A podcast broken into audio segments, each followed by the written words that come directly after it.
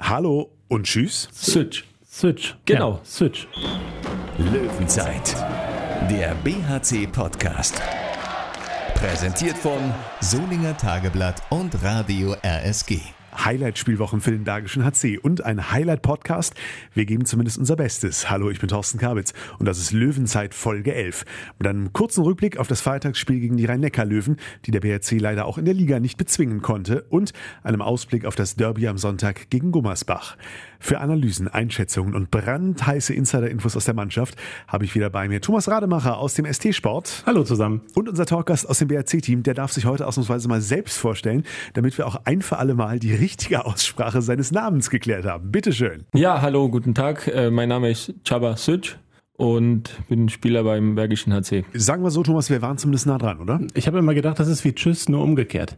Passiert ja wahrscheinlich Tr häufig. trifft ja eigentlich ziemlich äh, drauf zu, weil Tschüss, Süc ist eigentlich nicht so schwierig. Also die Buchstabenkombination ist sehr ungewöhnlich, aber ansonsten ist es ja von der, wenn man es laut spricht, äh, schreiben würde, ist es eigentlich sehr einfach so auszusprechen.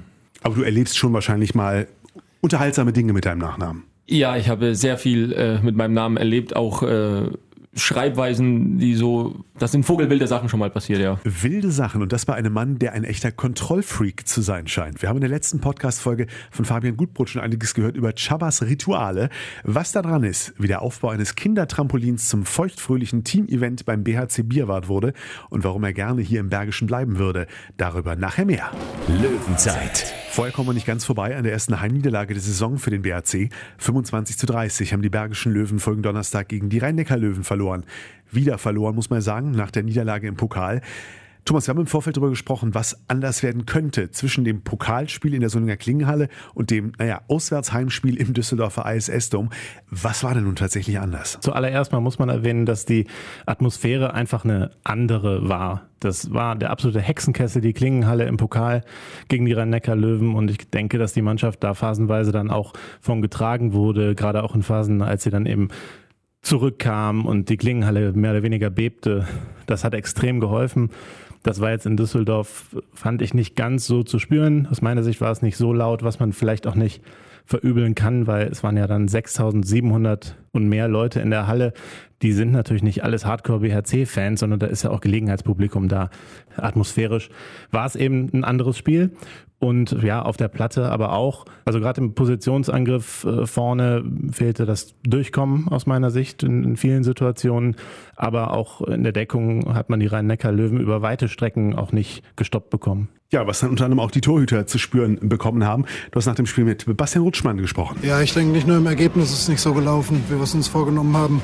Wir haben im Vergleich zum Pokalspiel, fand ich in diesem Spiel überhaupt keinen Zugriff in der Abwehr bekommen. Wir standen da nicht, nicht als Mannschaft. Und da ist es halt mit der individuellen Klasse, die die rhein löwen haben, schwierig, dann so ein Spiel zu gewinnen.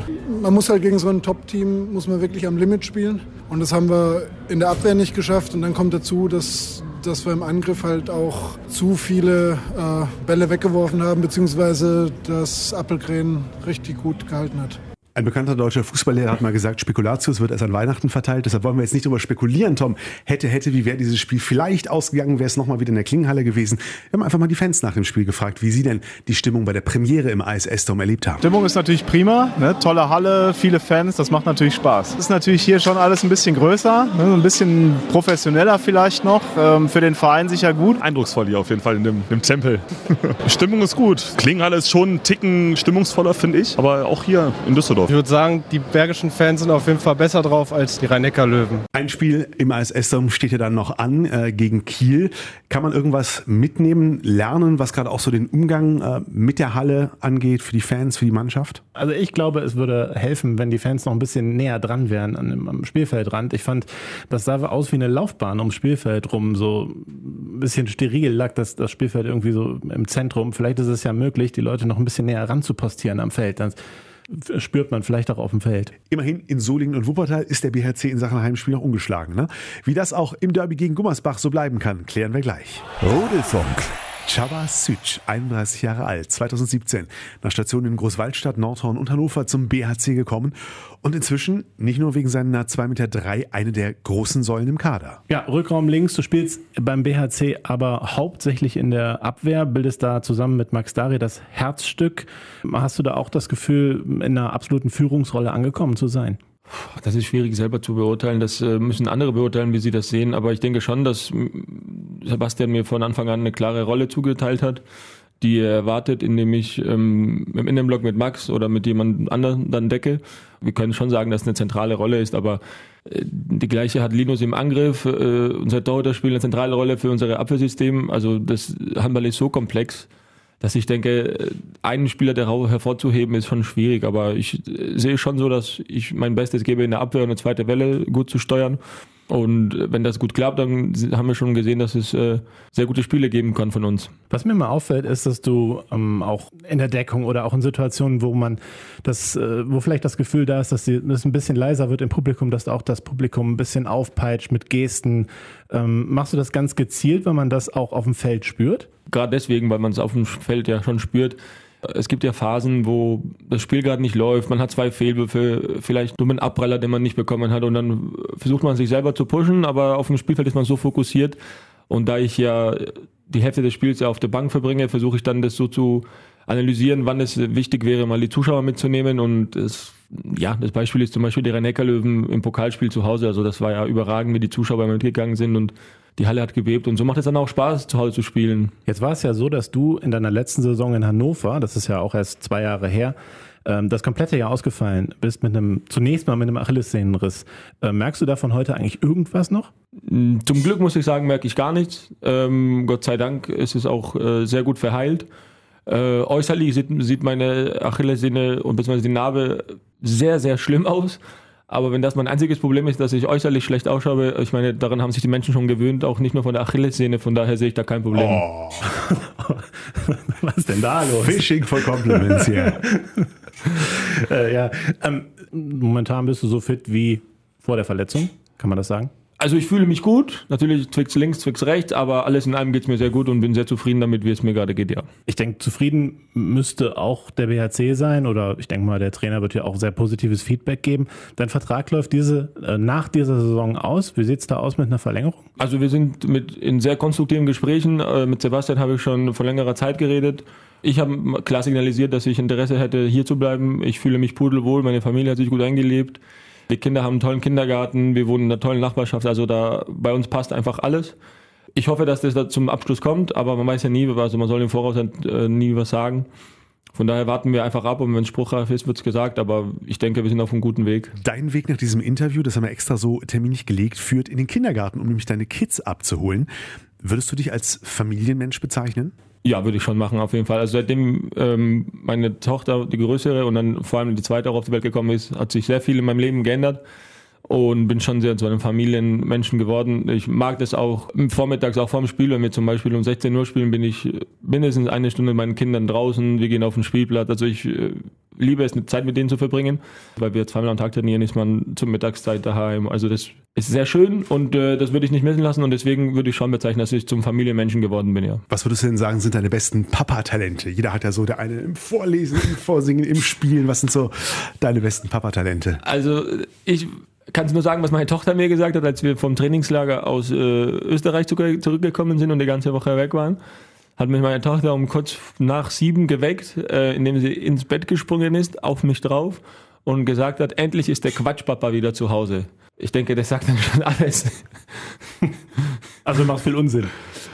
Ja, würde ich schon behaupten. Also wenn es um Unsinn und Quatsch machen geht, dann äh, bin ich an vorderster Front auf jeden Fall, ja. Bei Unsinn fällt mir so ein klein bisschen ein, jetzt äh, eine Geschichte, die haben wir letzte Woche auch schon mal mit dem Fabian Gutbrück kurz ein bisschen thematisiert. Diese Rituale, die Handballer haben äh, vor Spielen, da wirst du äh, ganz vorne genannt, dass du die hast. Da würde man als Außenstehender sagen, das ist doch Unsinn. Warum muss ich jetzt immer den rechten Schuh zuerst anziehen? Du hast eine Menge Rituale, kannst du sie gerne alle nennen, musst du natürlich nicht. Aber was hat's denn damit auf sich? Ich weiß nicht, hat sich so, so ergeben. Ein Beispiel nennen, ich bin ähm, mit dem Auto gefahren, musste den Umweg fahren, weil es Stau war. Und wir haben unfassbar gut gespielt und gewonnen.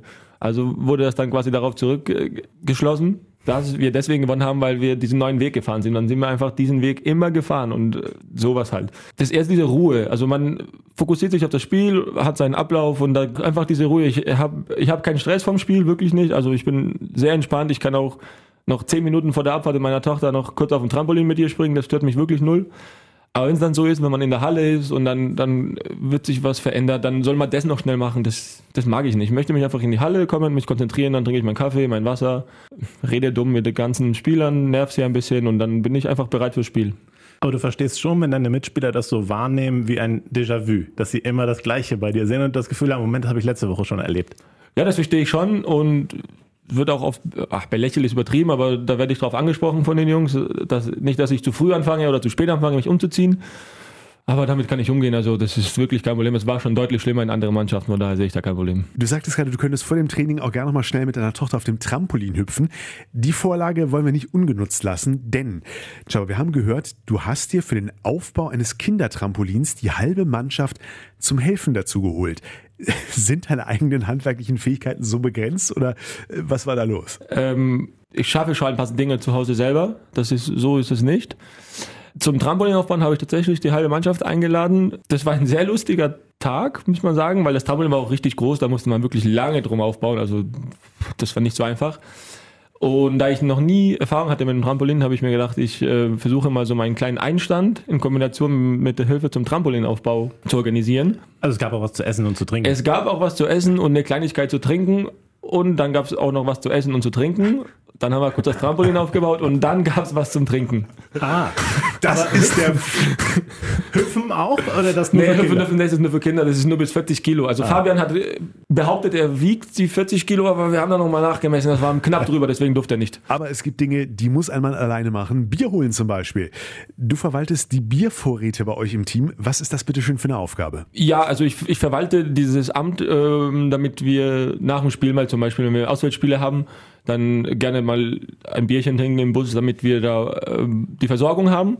Ich verwalte die Strafen für was es alles mögliche in Kasten Bier gibt, verwalte ich und dann wird jemand ähm, für das Auswärtsspiel benannt, der dann bitte einen Kasten Bier mitzubringen hat. Oder jetzt für unsere Kabine, damit wir im Kühlschrank immer ein kühles Bierchen haben, mal nach dem Training, wenn der Trainer es erlaubt. Also sowas halt, äh, das ist meine Aufgabe. Äh, öfters mal kaufe ich es auch und bringe es dann und hole mir da, das Geld von den jeweiligen Spielern, weil ich sehr gerne sehr gutes Bier trinke. Und dann hole ich extra was Spezielleres und nicht immer das gleiche im Kreis, was man vielleicht äh, bei Auswärtsspielen bei den Gegnern bekommt oder sowas. Und wo wird das festgelegt, wer das zahlen muss? Woran liegt das? Das sind die Strafen, also zum Beispiel für einen gefangenen Ball beim freien Torhüter einschießen.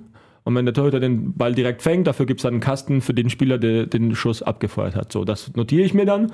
Und irgendwann in zwei, drei Wochen sage ich dann, ah ja, keine Ahnung, Beispiel Chaba, passiert öfters mal.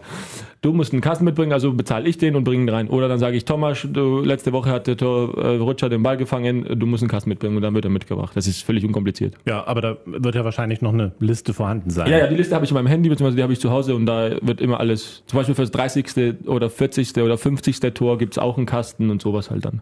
Ja, fürs 50. Das wird spannend gegen Gummersbach. Ich finde, wir sollten das auch einführen. Bei jedem fünften Podcast äh, gibt es ein extra Bier. Zum Beispiel. Jetzt äh, bin ich natürlich auch neugierig, wenn du sagtest, mal ein gutes Bier. Was, was wird dann so getrunken? Was, äh, oder wie viele Sorten stehen da so im Kühlschrank? Was, was Also ich bin du? ein äh, sehr großer Fan vom hellen Bier, also kein Pilz unbedingt und äh, die Zuschauer mögen das verzeihen, vom Alt schon gar nicht. Ich bin da ein großer Fan, dadurch, dass ich ja sehr lange in Bayern gewohnt habe, vom bayerischen Bier. Und, oder tschechisches Bier ist auch sehr lecker. Und dann, also es gibt auch schon mal, dass wir im Kühlschrank so vier, fünf verschiedene Biere haben. Das passiert schon öfters mal da. Über Rituale haben wir schon gesprochen. Es ging außerdem noch das Gerücht um über Chaba. Ähm, du sollst manchmal fragen, ob der Herd noch an ist. Ja, also ich habe so einen kleinen Tick, ähm, dass ich immer kontrolliere, ob alle Fenster zu sind, ob der Herd aus ist, ob äh, die Spülmaschine offen ist, wenn wir das Haus verlassen für länger als 24 Stunden. Mir ist tatsächlich schon mal passiert, äh, dass ich ganz hektisch wurde in Hannover, weil ich noch schnell was gekocht habe und dann los musste. Und dann war ich mir nicht sicher, ob der Herd aus ist. Und ich wusste, dass der Topf noch auf dem Herd ist. Und deswegen war ich mir da ein bisschen unsicher und hektisch habe unseren Co-Trainer angerufen. Der ist nicht mit uns mitgefahren. Der war in der Freiwilligen Feuerwehr damals und jetzt ist er Berufsfeuerwehrmann.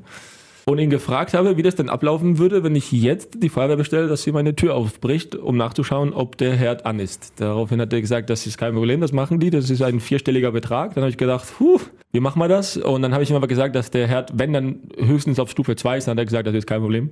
Und meine Frau hat mir bis heute gesagt, dass der Herd aus war, obwohl ich mir nicht sicher bin, ob sie mich belogen hat. Aber gut, dass sie es gemacht hat, weil ich wäre ganz, ganz hektischer geworden, wenn der wirklich tatsächlich angewiesen wäre. Wenn du jetzt heute das Haus Nein, meine Frau ist jetzt zu Hause. Aber wenn ich länger als 24 Stunden, also wenn ich, wenn ich weiß, wir sind über Nacht wo weg.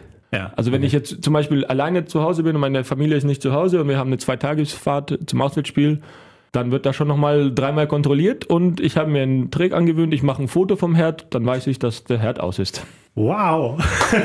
Dann schaue ich im Bus nochmal nach, ah, das Foto ist noch drauf, ist zu, zack, und schon können wir weiterfahren. Ja, es geht nichts über, äh, dass man mental die Ruhe hat. Ne?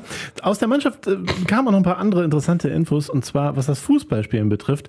Ähm, ich glaube, die brasilianische Technik äh, war ironisch gemeint. Du hast auch beim Pressefußballspiel damals nicht mitgespielt. Aber trotzdem bist du manchmal im Training äh, dann schon dabei beim Spiel. Bei dem Pressespiel durfte ich nicht mitspielen, weil ich äh, Knieprobleme hatte. Das ging nicht. Ich hätte, ich hätte sehr gerne mitgespielt, ähm, weil ich sehr gerne Fußball spiele. Und nachdem meine letztjährige Knieverletzung ausgeheilt war, spiele ich seit dieser Saison auch ganz normal Fußball mit. Das macht mir riesen Spaß. Ich finde, es ist die beste Möglichkeit, sich aufzuwärmen vor dem Training. Deswegen verstehe ich auch nicht, warum die Trainer sich immer so zieren immer gegen dieses Fußball. Also die sind immer so, finden das nicht so toll, jeden, bei jedem Training Fußball zu spielen. Aber damit kommen wir auch gleich, kein Problem. Und ich freue mich über jedes Mal, wenn wir Fußball spielen, weil ich das sehr gerne spiele. Ja. Äh, Es heißt aber, du sollst so dich sehr gerne auch über Fouls beschweren, oder etwas mimosenhaft sein. Das Ja, nehme das- ich an, das bestätigst du nicht. Das bestätige ich vollkommen, weil äh, die Brutalität der jungen Mannschaft ist, äh, also die kennt keine Grenzen. Die haben halt keine Technik und dann trifft man halt nicht den Ball, sondern hinten die Achillessehne oder das Schienbein. Also da sind schon einige Spieler. Also ich würde jetzt keine Torhüter nennen, die das machen, aber wir wirklich würde ich keinen Torhüter gerne nennen, der das macht, ja. Das heißt aber doch, dann liegt der Sebastian Hinze doch richtig, nicht so viel Fußball spielen zu lassen. Du hast ja eigentlich dann. Ja, wir würden gerne ohne Jung spielen, damit es Sinn macht. Ah, okay, also alt gegen alt. Ja. Gut, dann wissen wir auch nicht, über welchen äh, Torhüter gesprochen wurde. Löwenzeit. Reden wir lieber über Sonntag, 11.11., Martinstag, Karnevalsauftakt und Derbyzeit.